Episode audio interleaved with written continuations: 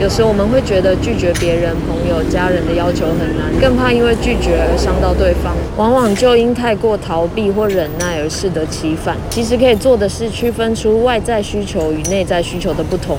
外在需求是很好辨认的，一个人想喝水，小孩子想玩智慧型手机，朋友提出难度太高的要求等，都是显而易见的外在需求。而内在需求呢？我们之前提过是爱、认可、生存能力及安全感，也可以说是重要感、归属感、价值感。被倾听、被认可、与人连结的需求，这些一旦不被满足，便可能引发人类的古老恐惧。因为在古时候，这样几乎就等同于死亡。所以，当我们拒绝时，我们可以清楚自己说不是对着外在需求说不，可以设立界限的同时，也看见对方的生命，去理解他要求背后的需求。虽然外在需求我不能允许，对我行不通，而这些都不改变你在我心中的连结、认同、尊重。你是一个活生生的生命，这件事情。